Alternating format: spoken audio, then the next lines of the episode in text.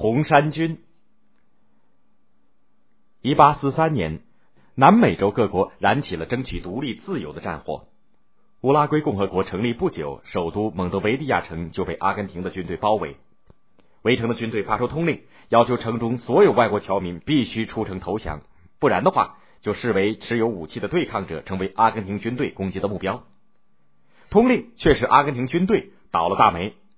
几天以后，蒙德维利亚城杀出了一支身穿红衫、打黑旗的军队。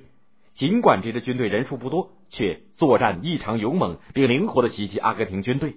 奇怪的是，他们的黑旗上绣的是一座正在喷发的火山。原来，组成这支军队的正是城中的外国侨民，他们绝大部分是为争取意大利统一而斗争的爱国志士，因为斗争失败而流亡南美的。旗帜的黑色表达了他们因祖国被异族控制、遭受苦难的悲愤。绣的火山是意大利的威苏威火山，火山的喷发象征他们为自由而奋斗的激情。这些爱国志士怎么能够忍受出城投降的羞辱呢？他们就组织起自己的武装，和城内的居民共同战斗。因为时间仓促，找不到合适的布料，他们就用原本供给屠宰场工人专用的红布做服装。红布溅上屠宰的血迹，也不显眼了。这支军队的首领是一个模样精干、三十多岁的硬汉。他十六岁当海员，二十六岁参加意大利的统一战争，因为筹划海军的起义没有成功。被当局列为头号暴徒，缺席判处死刑。这个名叫加里波第的汉子不得已被迫流亡南美，可是他坚持正义、追求自由的信念从来就没有动摇过。从此，加里波蒂的这支红衫军成为南美各国独立战争的一支能征善战的著名武装。一八四八年，欧洲各国相继爆发革命，加里波蒂率领红衫军赶回了祖国。当时，意大利全境分成了七八个小国，分别被法国、西班牙、奥地利所控制。在争取意大利统一的战斗当中，加利波第的红衫军和奥地利、法国等军队多次交手，常常以少胜多。经过一场激烈的保卫战以后，意大利独立运动中建立起的罗马共和国无法抵抗法军等重兵的围攻。一八四九年七月一号，罗马共和国宣布停止战斗，全体政府官员辞职。第二天中午，竭尽全力参加罗马多次保卫战的加里波第出现在罗马圣彼得广场。我绝不会放下武器，跪倒在法军的士兵脚下。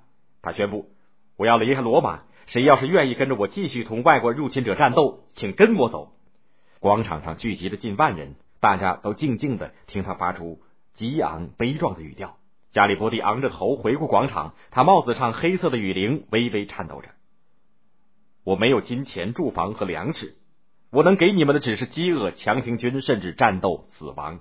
谁要是把意大利不只放在嘴上，而是放在心里，请跟我走吧。有近四千名战士跟着加里波第撤离罗马，八万余名法国、奥地利、西班牙军队跟着追击。加里波第为了保存实力，最终只得解散自己的军队。他的妻子也死在行军的途中。再度流亡南美洲的加里波第，六年以后又返回祖国。当时，意大利的萨丁国王愿意挑头领导意大利的统一世界。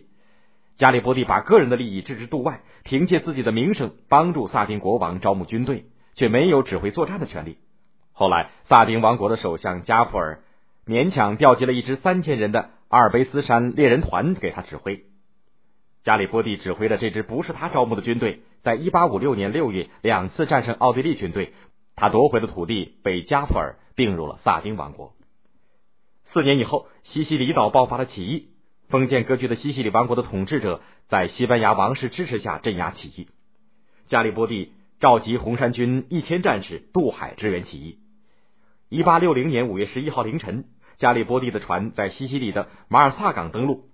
在民众的配合下，他只用了七百名红衫军就击溃了三千多当地的守军。首战告捷，但是红衫军的武器装备很差，弹药也缺乏。有人提出等待援兵。加里波第这个时候已经五十多岁，但是仍然英气勃勃的说：“我们只有用速度来战胜敌军。下一个攻击目标就是南部西西里的首府巴勒莫。红衫军快速行军，直逼巴勒莫的西南城郊。巴勒莫的守军司令听说只有一千多名红衫军来进攻，丝毫也不在意，因为自己可有两万多士兵呢。他想不到红衫军在行军途中不断有起义者踊跃加入。”但尽管这个时候加里波利的人马已经发展到五六千了，但是武器装备简陋，仅凭军事实力确实难以取胜。入夜，巴勒莫的守军司令望着城西南的红山军的军营，只见萤火点点，散落四周，全无进攻的动静。他心里想，只要加强防守阵地，谅他们红山军也攻不上来。天色微明，驻守城东南的士兵猛然的发现，大批的红山军出现在眼前，吓得大叫：“红山军来了，快放炮！”原来，足智多谋的加利波第在城西南虚设营火，迷惑敌军，声东击西。命主力强攻东南，城里的民众也配合红山军。当守军急匆匆的把西南守军调到东南的时候，在街道上遇到从天而降的袭击，子弹、花盆、废水从居民的窗口当中飞出，甚至钢琴也从窗口当中被扔下，砸得巴勒莫守军狼狈不堪。红山军不畏炮火，冒死猛攻。进城以后，他们在居民的配合下展开巷战，终于夺取了巴勒莫。从马尔萨港登陆只用了二十天。加里波第率领武器简陋的红山军，在当地起义者的支持下，迅速的占领了南部的西西里王国。随后，加里波第又率领起义军渡海，攻下了那不勒斯。除了威尼斯和罗马，意大利全境基本上都统一收归萨丁王国。加里波第和红山军为统一意大利所做出的贡献，功不可没，流芳后世。